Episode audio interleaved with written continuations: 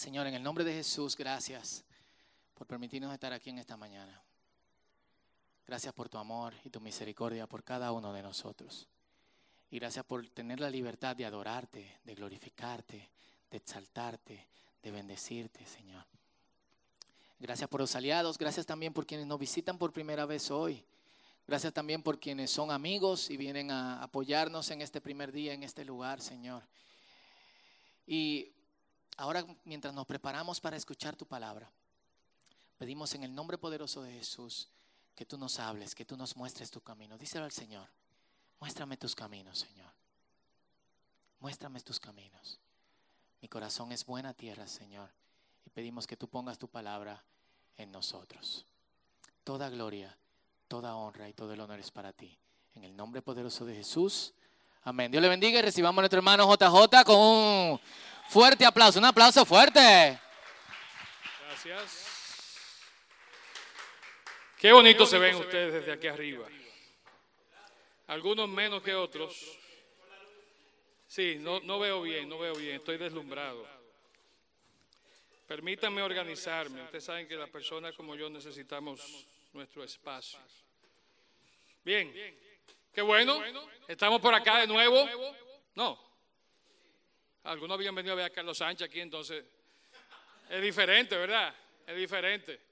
Creo que hoy estamos aquí con un mejor propósito. Así que para mí es un honor, es un gran privilegio poder estrenar, inaugurar el escenario 360 en cuanto a mensajes. Así que vamos a ver cómo nos va hoy. Así que, no sé, estoy sintiendo un eco, porque quizás soy yo. Yo creo que es el, los años que tengo. Bien, estamos en la serie Lo que más importa, lo que más importa. Y hasta ahora hemos visto unos eh, tres temas, si mal no recuerdo.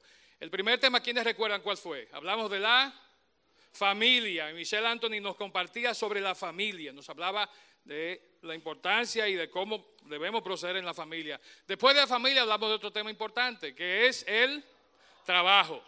Y ahí vimos cosas sumamente importantes en cuanto al trabajo, en cuanto a nuestro trabajo y cómo nosotros debemos de participar, comportarnos y compartir y ser luz, ser sal en nuestro trabajo.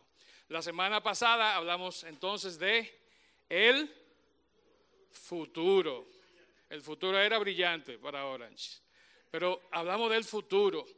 Y hoy, en buen estilo del círculo, después de hablar del futuro, lógicamente vamos a hablar del pasado. Así hacemos la cosa en el círculo. Primero el futuro, después el pasado. Y hay un orden importante para eso. Una de las cosas favoritas mías de aquí, precisamente de, nosotros en el círculo, y como hacía un momentito, Fausto mencionaba a la persona que le voy a pedir que se ponga de pie, por favor, hermano, Mr. Vintage. Párate, Wellman Lake, un aplauso para Wellman. Wellman se ha encargado de perpetuar el concepto de vintage entre nosotros. Para Wellman todo es vintage. Y eso es bueno, eso es bueno, sí. Traer las cosas que son vintage y usarlas es bueno. Ahora, ¿quiénes saben realmente lo que significa vintage? De hecho, vintage es una palabra que tiene su raíz en el vino, en el buen vino. De ahí viene el concepto de vintage, de algo que es bueno, de un vino que es bueno. Pero la palabra vintage, y esto lo voy a definir según lo define el pequeño Larousse, que dicho sea de paso es un diccionario vintage, dice así, palabra del idioma inglés que se emplea eh, perdón, si se emplea para denominar algo perteneciente a una época pasada. Algo que a pesar de ser antiguo no puede calificarse propiamente como una antigüedad. Y que como los buenos vinos se considera que ha mejorado o se ha revalorizado con el paso del tiempo. En otras palabras, lo vintage es algo de otra época que se ha reposicionado y ha encontrado un lugar en el tiempo presente y es aceptado. Entonces, yo soy como vintage, creo yo, ¿verdad? Un poquito vintage. Mi esposa dice que sí, ¿no? Y hay cosas vintage, hay cosas vintage que todavía hoy están en uso. Eh, los que tocan guitarra, los músicos aquí, ¿verdad? Las guitarras, eh, la Gibson, la Le Paul, ¿verdad? Esa guitarra todavía se está usando hoy y mientras más vieja, más cara y mejor suenan, ¿verdad? No sé si Papo tiene una o alguno de los muchachos, pero óigame, hay unos miles de dólares ahí. Los tocadiscos, señores, yo no sé cuántos de ustedes conocen esa cosa redonda que está arriba, eso se llama tocadisco. Eso, bueno, yo después le explico con más calma. Y lo de abajo hay que explicarlo con todavía más razón, que es una casetera. ¿No? Entonces, óigame, que, eso es vintage, eso es vintage. Tenía, tenía un buen valor, tenían cosas que valían la pena. Ahora, algo que para mí siempre va a ser super vintage porque duró muy poco tiempo. Mi esposa, por favor, tú me puedes asistir aquí. Tengo agua, pero tráeme algo más aquí. Es el concepto de lo que se llamaban los laser discs. ¿Quiénes conocieron? Está bien. ¿Quiénes conocieron los laser discs? Nadie sabe lo que es eso, ¿verdad que no? Los laser discs parecían un long plane, pero no eran un long plane. Eran los primeros discos digitales para ver películas. ¿Quiénes no lo sabían? Levanten la mano los que no sabían eso. Anda.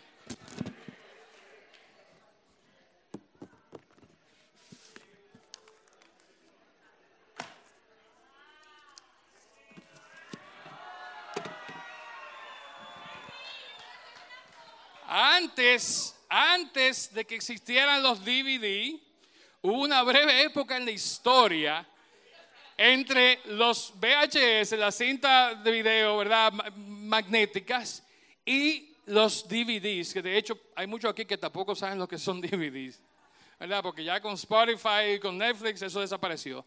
Pero uno veía una película en una cosa de esa. Y Jurassic Park, ¿verdad? Que estamos aquí viendo, tenía dos discos de dos lados. ¡Wow! Así yo llegué a ver películas. Y uno no, quería pausar, uno esperaba que el disco se terminara para ir al baño, hacer pipí, buscar cocaleca, lo que fuera. Ok, cámbialo. Un aparataje de dos minutos. Cámbialo. Ok, dale. Y así uno esperaba una cuarta parte de la película. Bien, cultura general para ustedes. Ahora, hay una gran diferencia entre lo vintage, entre las cosas del pasado que están vigentes hoy y se usan como la guitarra, instrumento, obviamente esto no. Y otro concepto que es el concepto de retro. Vintage y retro no es lo mismo. Si alguien quiere denominarse aquí Mr. Retro, podemos hablar y entonces junto con Elman le abrimos un espacio allá, ¿verdad? Y puede ser Mr. Retro. Aquí hay varios que son medio retro. Yo estoy viendo camisetas y cosas aquí que son medias retro. Los retro, ¿qué es? Los retro es algo moderno de ahora, pero que está hecho imitando, copiando a las cosas del pasado. Una de esas, Ray-Ban Wayfarer. ¿Saben de qué año es ese diseño original que yo tengo aquí? ¿De qué año fue esto? 1952. Y de ese del 52 a las de ahora no ha cambiado en lo absoluto. Estas fueron hechas hace un año, pero son del 52 en su diseño original. Bien, ¿estamos claros? Entre los vintage, está bien, eso, yo se lo voy a regalar que lo quiero ahorita. Bien, bien, entonces, entre vintage y retro hay diferencias muy claras. Ambos tienen que ver con cosas del pasado, cosas que son de una época que ya no existe, que ya no está en vigencia, solo que unos tienen un valor intrínseco porque son los originales y otros tienen un valor un poquito menos, en teoría, no precio, estoy hablando de valor, ¿verdad? Tiene un valor menos porque son cosas modernas que se compran ahora, usted va a la tienda y las consigue. No tiene que irse al precio de la historia a buscarlas y a comprarlas. Bien, Importante que entendamos eso. Ahora, ¿qué pasa? Lo retro, y no pueden leer el numerito que está ahí, pero esa camiseta, que es una camiseta con el símbolo de paz retro, cuesta 900 pesos. 18 dólares en Amazon. Pueden pedirlas. Hay de distintos colores. Entonces, óigame, entre vintage y retro hay que decidir qué uno quiere. La cosa común que tienen ambos es que están hablando de una época que ya pasó. Ahora, qué bonito es hablar de cosas retro, hablar de cosas vintage, pero qué peligroso es que querramos vivir nuestra vida de continuo inmerso en esa época. Inmerso y solamente usando y viendo y haciendo cosas de cuando eran tiempos mejores. de cuando las cosas eran diferentes, de cuando yo tenía tal cosa, donde yo vivía en tal sitio, ¿verdad? Porque realmente eso no es lo que nosotros debemos de anhelar para nuestras vidas, ni es lo que Dios tampoco quiere para nuestras vidas. De hecho, quisiera que viéramos un corto video, lo hice más corto anoche, que ilustre un poquito lo que pasa cuando queremos arrancar y agarrar por los moños el pasado e insertarlo en el presente. Bien, vamos a verlo. Me quito del medio.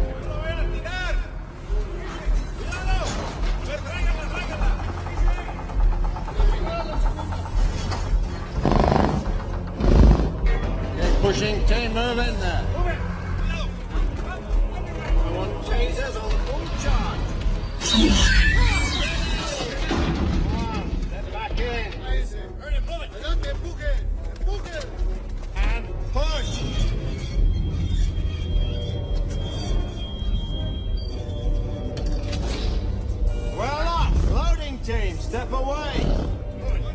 Gatekeeper.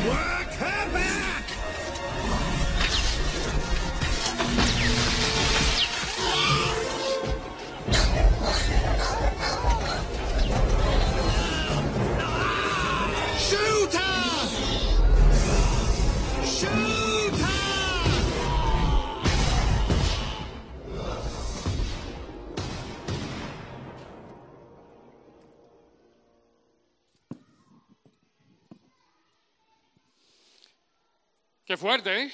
De hecho, me dio calor a mí.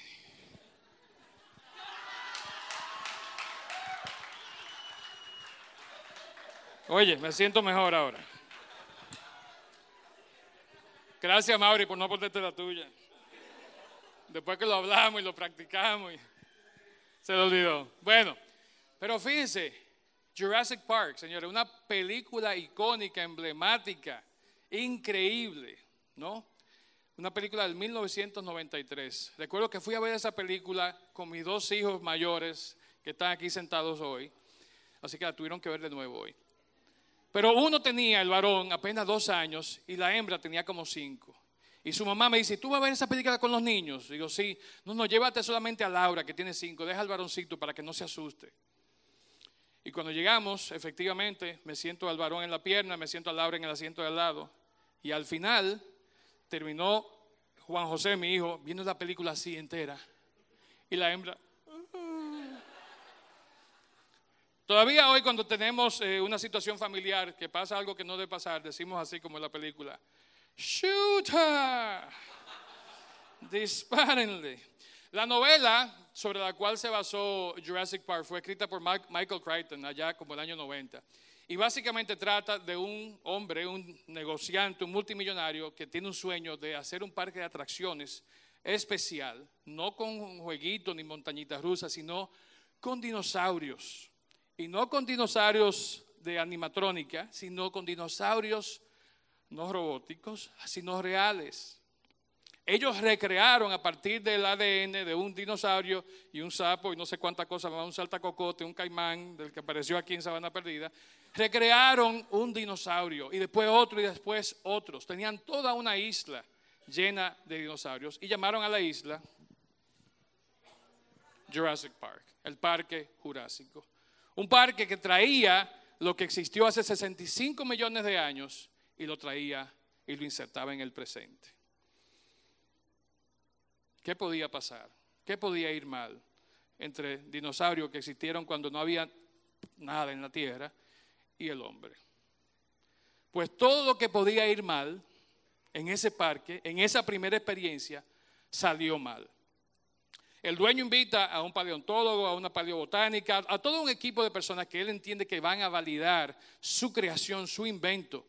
Y claro, está el abogado que representa los intereses de los inversionistas. En poco tiempo, todos, excepto el abogado, están en contra de que se haga el parque. ¿Por qué? Porque todos entienden que es una situación que se puede salir de control y puede ser de peligro, como de hecho sucede.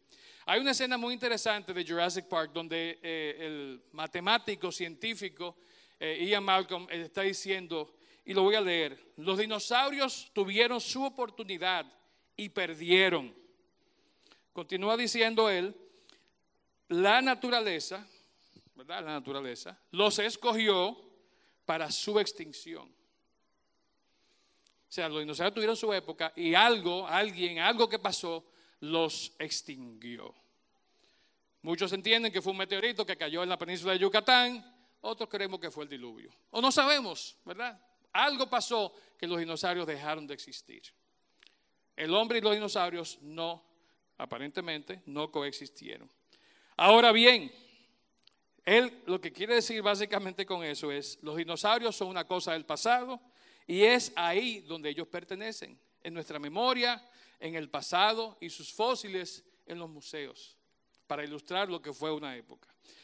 Otra parte la eh, menciona el paleontólogo, el doctor Alan Grant, que dice, los dinosaurios y los hombres Dos especies separadas por 65 millones de años de evolución han sido puestos juntos de nuevo en el mismo ecosistema. ¿Cómo podemos saber qué va a pasar? Entonces, a todas luces, y los que vieron la película saben que al final pasa lo que se suponía que podía pasar y se arma la debacle, ¿verdad? Los dinosaurios terminan comiéndose a varias de las personas, tanto de los visitantes como de los empleados. Y los pocos que salen vivos tienen que huir, tienen que escapar por sus vidas.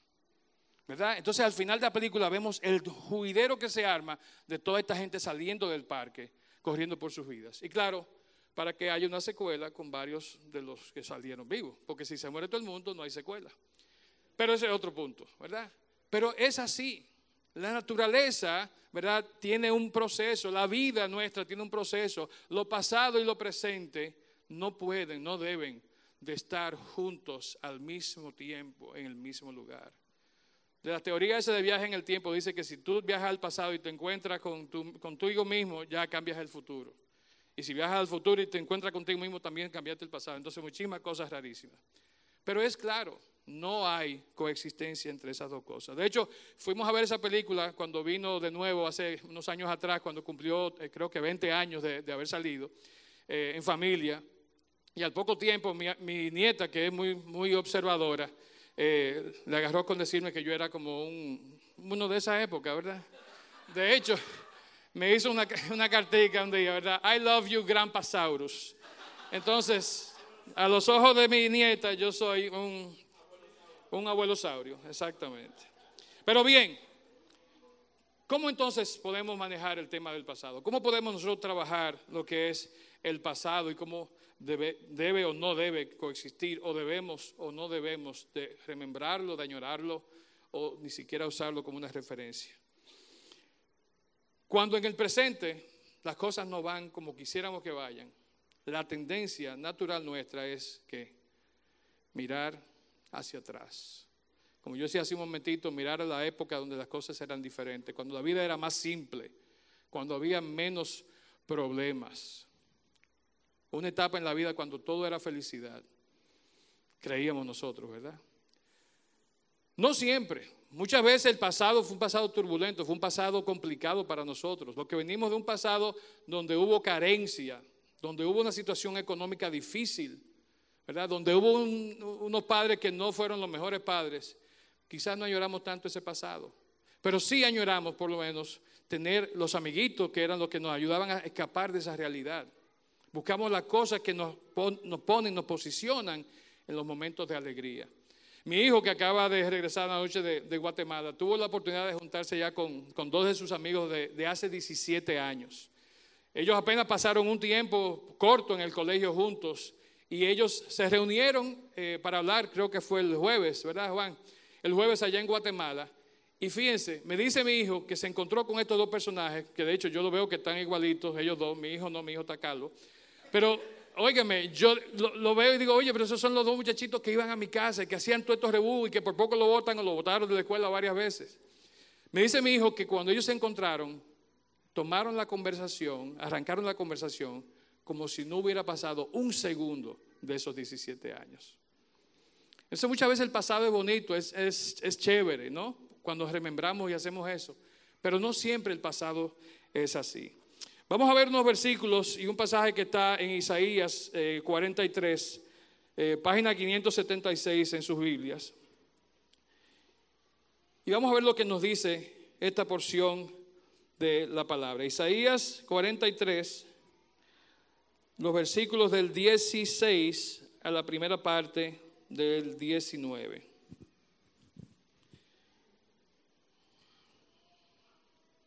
Dice así, Isaías 43, 16 al 19a. Yo soy el Señor que abrió un camino a través de las aguas e hizo una senda seca a través del mar. Yo llamé al poderoso ejército de Egipto con todos sus, sus carros de guerra y sus caballos. Los sumergí debajo de las olas y se ahogaron. Su vida se apagó como mecha humeante. Pero olvida todo eso. No es nada comparado con lo que voy a hacer. Pues estoy a punto de hacer algo nuevo. Mira, ya he comenzado. ¿No lo ves? Entonces el Señor nos dice, mira todo lo que yo hice, mira todo lo que yo hice en aquel momento. Pero nos dice claramente, olvida todo eso. No es nada comparado con lo que voy a hacer. Olvida el pasado, ya no se acuerden de cosas pasadas, no hagan memoria de las cosas antiguas. Fíjense que yo hago algo nuevo, fíjense que eso nuevo está por venir. Igualmente, Filipenses capítulo 3, versículos del 4 al 14, Filipenses 3, página 946.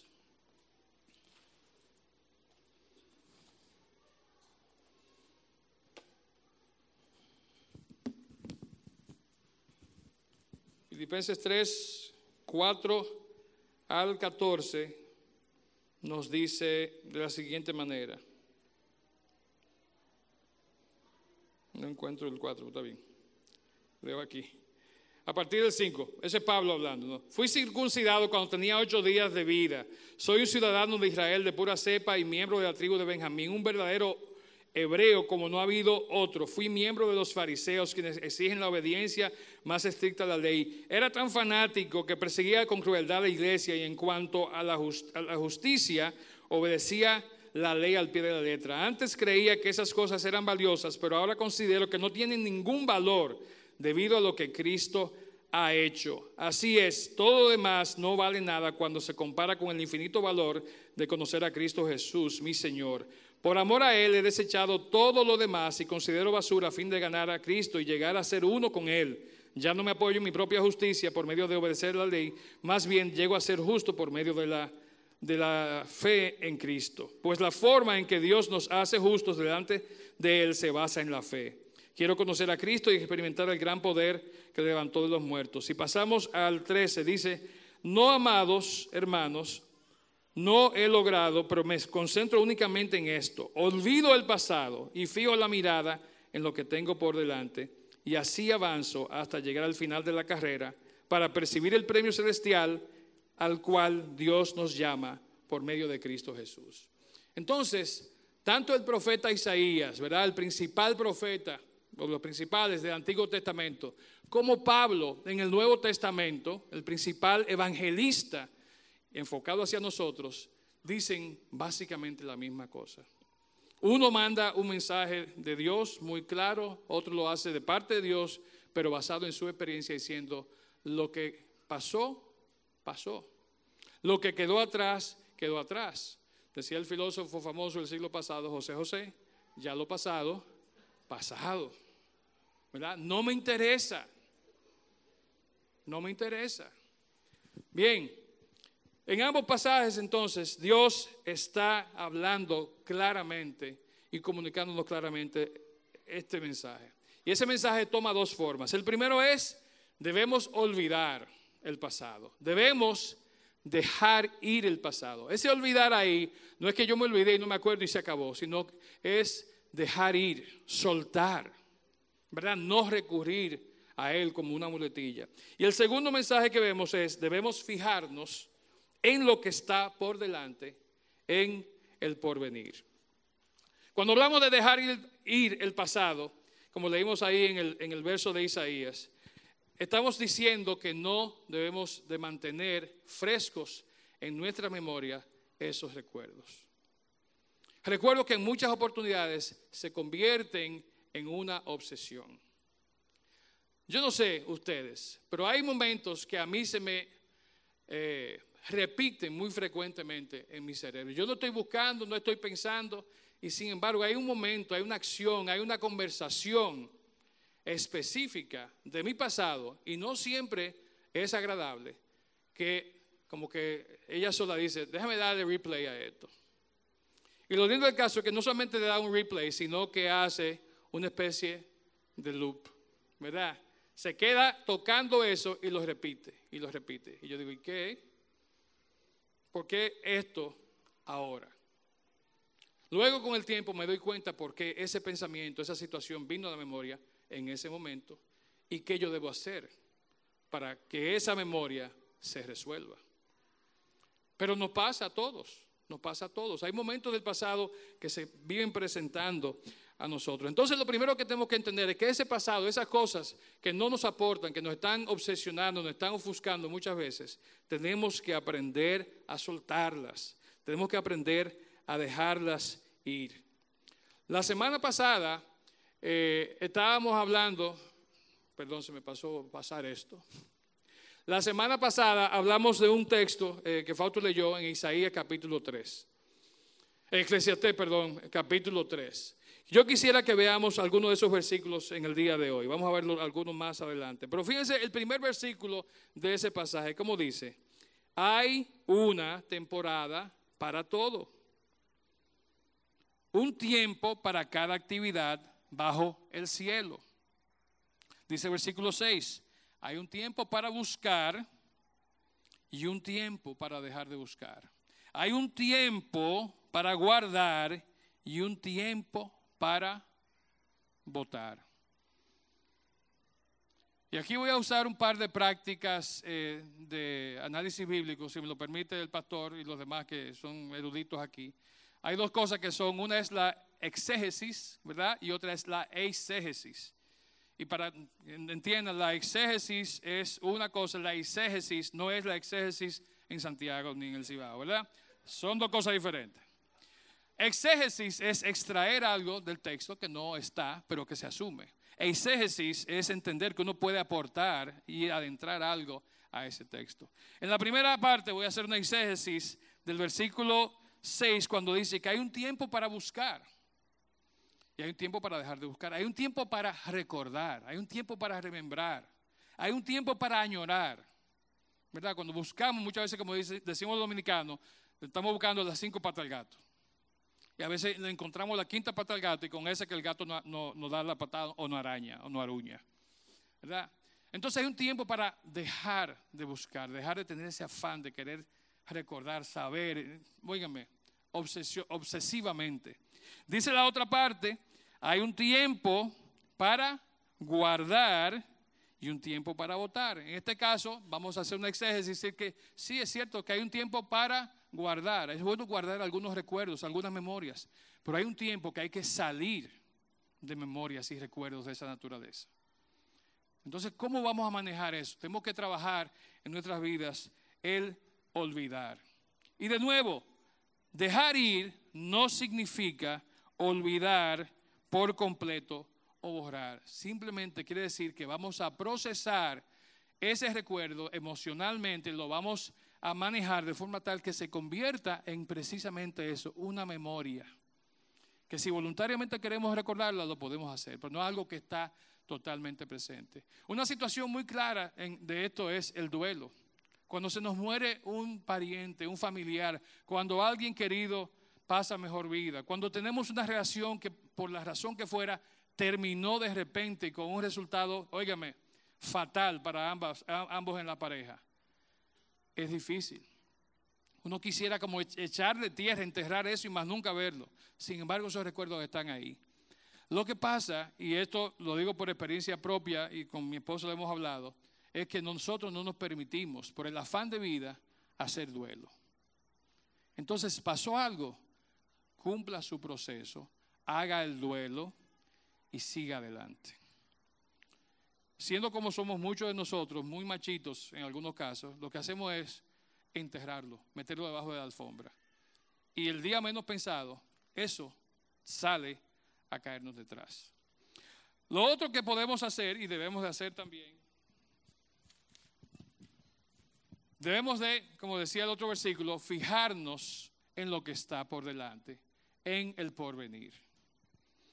Hay una obra literaria muy interesante que escribió eh, C.S. Lewis, que se llama en inglés eh, Screwtape Letters. En español la tradujeron como las cartas del diablo a su sobrino. Hay otra versión que se llama las cartas de Scrutopo. Yo entiendo que cartas eh, al sobrino es mejor, ¿verdad? Y son obviamente cartas que envía Satanás, ¿verdad? El tío, a su sobrino, y ustedes pongan el nombre que ustedes quieran. Yo iba a decir algunos nombres, los sensores que están ahí atrás me dijeron que no podía decir esos nombres aquí. Pero digamos que es Satanás mandándosela a, a, a Joséito Mateo, el diablo Mateo, ¿verdad? Entonces, son cartas que hablan de situaciones que él ha ido observando en nosotros, en los cristianos, y cómo él le da el consejo a su sobrino de que actúe. Una carta, el número 15, dice de esta manera, querido sobrino, bueno, déjenme mejor, Paola, ¿dónde está Paola? Paola, ven, yo tengo conseguí una copia original, vintage, de la carta. Se la voy a dar a Paola para que la lea ella mejor. Así yo me tomo un poquito de agua. No, no, no, no. cuidado. Querido sobrino, los humanos viven en el tiempo, pero nuestro enemigo les destina a la eternidad. Él quiere, por tanto, creo yo, que atiendan principalmente a dos cosas, a la eternidad misma y a ese punto del tiempo que llaman el presente. Porque el presente es el punto en el que el tiempo coincide con la eternidad del momento presente y solo de él, los humanos tienen una experiencia análoga a la que nuestro enemigo tiene de la realidad como un todo. Solo en el presente la libertad y la realidad les son ofrecidas. En consecuencia, él les tendría continuamente preocupados por la eternidad, lo que equivale a preocupados por él, o por el presente, o meditando acerca de su perpetua unión con o separación de él. O si no, obedeciendo la presente voz de la conciencia, soportando la cruz presente, recibiendo la gracia presente, dándole gracias a Él por el placer presente. Nuestra tarea consiste en alejarles de lo eterno y del presente. Con esto en mente, a veces tentamos a un humano a vivir en el pasado. Por esto tiene un valor, pero esto tiene un valor limitado, porque poseen algunos conocimientos reales sobre el pasado y porque el pasado tiene una naturaleza determinada y en eso se parece a la eternidad es mucho mejor hacerles vivir en el futuro. Les es conocido, de forma que al hacerles pensar en el futuro, les hacemos pensar en cosas irreales. En una palabra, el futuro es, de todas las cosas, la menos parecida a la eternidad. Desde luego, el enemigo quiere que los hombres piensen, también en el futuro, pero solo en la medida en que sea necesario para planear ahora los actos de justicia o caridad que serán probablemente su deber mañana. El deber de planificar el trabajo del día siguiente es el deber de hoy.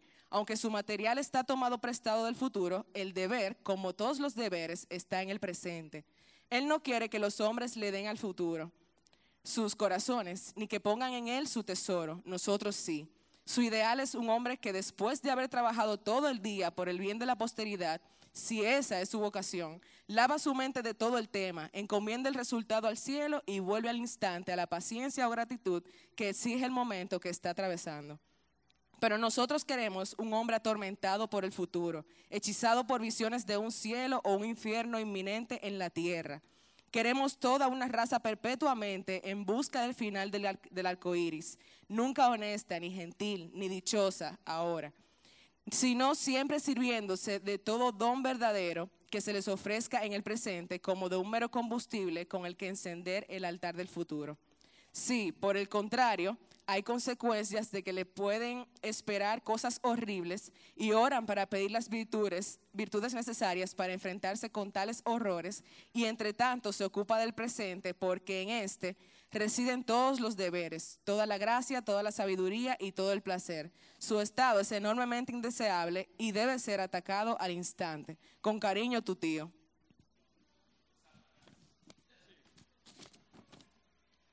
Gracias, Pau. Como diría mi esposa, el tío se llama el, el Blodia. En mi casa no se menciona el otro nombre, pero sí el Blodia. Pero fíjense, ¿qué le está diciendo el tío al sobrino? Enfócate en poner a esta gente a trabajar, a querer vivir solamente en ese momento donde ellos idealizan y están planificando cómo se van a hacer ricos, cómo van a comprar el apartamento, la casa, lo otro, cómo van a materialmente ser prósperos. Porque si lo pones aquí a corto plazo, se olvidan de lo que realmente importa, que es el futuro real, que es la eternidad. Trata, como lo hace con nosotros frecuentemente, de engañarlos haciendo mirar que miren al pasado. Pero te vas a dar cuenta que no vas a tener mucho éxito porque algunos ya como que se aprendieron ese truquito. Básicamente eso dice la carta. Básicamente eso es lo que está diciendo. Distrae, engaña a los humanos vendiéndoles que es, como decía Fausto semana pasada, el, el futuro es brillante, el futuro es promisorio, el futuro está al alcance de tu mano, ¿verdad? Hay un anuncio que oigo mucho en radio y habla de Playa Nueva Romana. Y ese es el enfoque que le dan. Óyeme, eso está ahí, al alcance de tu mano. ¿Verdad? Enfócate en eso. Pero nada, eh, Escrutopo, o el, diablo, Satanás, concluye diciendo que es igualmente deseable que los hombres le teman al futuro o que estén esperanzados en él. Cualquiera de las dos cosas, para los fines de ellos, de él, son válidas. ¿Por qué? Porque de una u otra forma van a estar en una distracción. Volviendo a Eclesiastés, eh, en el capítulo 3 que estamos leyendo, hay unos versos ahí que quisiera también que leyéramos eh, rápidamente. Versículos del 9 al 11 en Eclesiastés 3 dicen de la siguiente manera. ¿Qué es lo que en verdad gana la gente a cambio de tanto trabajo? He visto la carga que Dios puso sobre nuestros hombros, sin embargo Dios lo hizo todo hermoso para el momento apropiado. Él sembró la eternidad en el corazón humano, pero aún así el ser humano no puede comprender todo el alcance de lo que Dios ha hecho desde el principio hasta el fin. Dios muy intencionalmente ha puesto ese, ese deseo, ese anhelo. Fausto lo decía la semana pasada, ¿verdad? Como ese sentido de que nos falta algo. Aún tengamos un pasado exitoso, un, un, presente más exitoso y un aparente futuro que va a ser todavía más exitoso. Si eso llega a cumplirse, como, queda, que, como quiera, queda ese sentimiento de que nos falta algo. Y ese algo claramente, dice el versículo 11, es porque Dios sembró en nosotros que la eternidad. Entonces, nuestro enfoque como creyentes no es remembrando el pasado, no es anhelando y haciendo planes bestiales para ese futuro, con la casa en la romana, en la villa, con piscina, con dos Mercedes-Benz, ¿verdad? Sino que es para que estemos aterrizados, como dice la carta, ¿verdad? De, de en el presente, que es lo más cercano a la eternidad que Dios tiene planificada para nosotros. El verdadero futuro es la eternidad. El verdadero eh, elemento que contrapone con el pasado no es el presente, no es el futuro inmediato que nosotros estamos queriendo trabajar, sino que es totalmente allá afuera y es la eternidad. Ahí debemos enfocarnos. Voy a ir concluyendo leyendo estos versículos que están también en Eclesiastés, capítulo 1, versículos 3 al 4 y también el 8 en su segunda parte, que dice así. ¿Qué obtiene la gente con trabajar tanto bajo el sol? Muy parecido al pasaje del 3, ¿no? ¿Qué obtiene la gente con trabajar tanto bajo el sol? Las generaciones van y vienen, pero la tierra nunca cambia. No importa cuánto veamos, nunca quedamos satisfechos. No importa cuánto oigamos, nada, nada nos tiene contentos. Bien, eh, hay una escena en esa, en esa película, ahora no puedo dejar de pensar en ella, me va a estar persiguiendo ese recuerdo de esa película. No sé si se fijaron cuando el dinosaurio que está dentro de la jaula, ¿verdad? Empuja la jaula, el que está arriba, el portero cae. ¿Qué sucede acto seguido? Ese pasado, ese dinosaurio, perdón, le echa mano, ¿verdad? Y lo quiere devorar. Y comienza una lucha entre el dinosaurio jalándolo y el jefe, el guarda no sé qué cosa, tratando de salvarlo. Pero a mí la escena que más me choca, el momentito que más me, choca de esa interacción ahí, es en una que el tipo agarra y echa mano, como de un manubrio que había, y está ahí fajado, pero nada, tiene que soltarlo. Y vimos que la escena termina cuando el que lo quiere rescatar está luchando contra esa fuerza maligna de ese velociraptor, y al final vemos la mano que así muy lentamente se va. Se lo llevó el dinosaurio. Se lo llevó el pasado. ¿Verdad? Quizá él pudo haber hecho las cosas diferentes para evitar eso. Pudo haber tenido precauciones para evitar caerse en caso de que pasara lo que pasó. Pero no las tuvo. Y al final sucumbió a 65 millones de años que habían sido de nuevo tirados en esa mezcla. Y esos 65 millones de años se lo llevaron hacia el abismo de esa, de esa época. Bien, para nosotros confrontar el pasado y entender el impacto que tiene en nuestra vida, presente y futura, es algo que debemos de hacer. Hoy, seguro aquí, los que estamos aquí, tenemos recuerdos con los que queremos que, se borren, que se vayan, que no nos eh, caigan atrás, que no nos, eh, eh, ¿cómo se dice? nos persigan, pero más que perseguirnos, es como cuando viene el fantasma atrás de uno, ¿verdad? Que no nos, no nos persigan en ese, en ese sentido. Pero ¿qué vamos a hacer? Nadie que no seamos nosotros y con la ayuda de Dios podemos hacer que esos recuerdos, que esas memorias, que ese pasado se vaya al lugar que corresponde. Tenemos un proceso de restauración que comenzó allá atrás en el capítulo 3 de Génesis cuando Dios le promete a la mujer que le va a dar en la cabeza ¿no? a Satanás. Y luego eso sucede y vemos que hay una resurrección de aquel que vino a redimirnos. Todo ese proceso de restauración está vigente hoy. Si no podemos lograrlo, si no podemos beneficiarnos de él, es porque nosotros no hemos tomado una decisión de hacerlo.